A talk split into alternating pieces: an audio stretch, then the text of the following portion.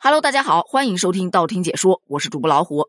这两天呢，网上到处都是各种旅游景点爆满，各种酒店房间被预订一空的新闻。有说法说，这是因为大家被关的太久了，于是要开始报复性消费了。但与此同时，我相信绝对有一群小伙伴跟我一样，报复不了消费，只能报复性的工作了。说到外出旅游啊，就必然少不了要入住酒店了。而近年来，关于酒店或者是民宿偷拍的案件屡屡遭到曝光，可这样的事件依然层出不穷。就说今天的一则新闻，有一位男子小姚，他和他的女朋友啊入住了洛阳的一家精品酒店。这位小姚同学啊，他是学计算机出生的，所以他对电子设备这一类的东西非常的敏感。他发现对着床的电视机的底部有一点异常，他就产生了怀疑，很有可能是安装了摄像头。于是他立马拨打了报警电话。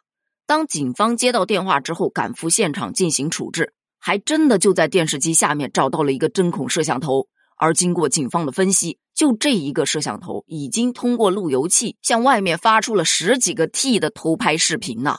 而且那个摄像头是正对着床的，你品，你细细的品，真的觉得怪恐怖的。你想想，我们选择外出旅游，无非就是想要一个放松，想要一点自由。可谁成想，躺在床上还有无数双眼睛在盯着你看，真的没有一点隐私可言了，这还怎么放松啊？那么面对这样的情况，咱们就不得不提高警惕了。比方说，我们在入住酒店的时候，一定要多看一看，看什么呢？就看那些酒店里可能藏匿摄像头的地方，比如说机顶盒、路由器，因为这两个东西啊，他们平时就会闪啊闪啊闪的。所以，哪怕他装了针孔摄像头搁那闪，你也一般都不会去注意它。这两个地方一定要重点排查。其次，还有顶上的烟雾报警器呀、空调的吹风口啊、天花板的四个角啊、吊灯啊等隐蔽处，甚至包括墙上的插座、开关里面都有可能藏着摄像头。有的地方可能肉眼可见，但有的呀，你肉眼发现不了啊。这个时候，你可以利用手机来检测摄像头，因为一些传统的摄像头在光线比较暗的时候。会有红外线的补光，所以你把灯全部都关上，把窗帘都拉上，然后拿手机逐个的去拍摄一下。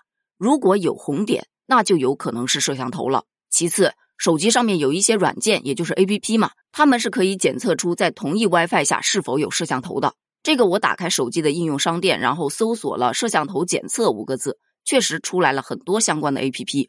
但是呢，贬保不一，有的呀说必须要充会员才能检测。有的呀，还非得先五星好评，然后才能用，这就有点坑了。不过呢，有几款确实评价还不错，应该还是有点用的。所以，如果大家要去下载的话，还是要多斟酌一下，多对比一下，看看评论什么的。下一个问题，如果遭到了偷拍，我们要怎么办呢？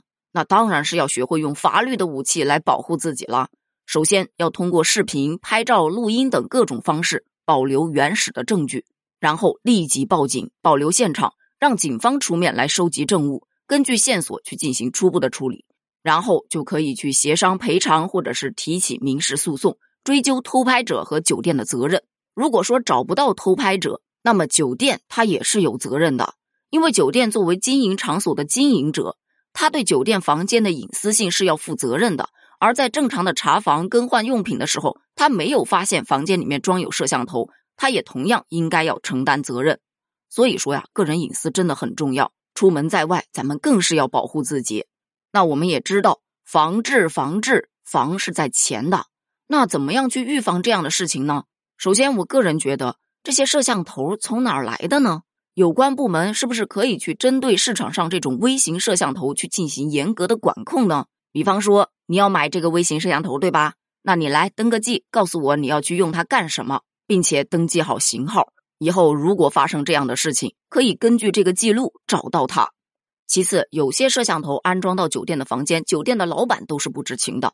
那对于老板来说，你不想承担这样的责任，你日常是不是可以对房间多进行一下检查呢？特别是组织一些专业人士来进行排查，效果可能更好哦。那对于消费者来说，也得时刻提高警惕，不仅仅是在入住酒店。还有一些商场的试衣间呐，公共更衣室啊，公共卫生间呐，合租房啊，洗浴中心啊，等等等等的，都要提高警惕，避免自己的生活被直播。说到这儿，我想起有网友说了，看来以后出门呐，最好还是自备一个帐篷吧。那关于这个事件，你又是怎么看的呢？欢迎在评论区留言哦。评论区见，拜拜。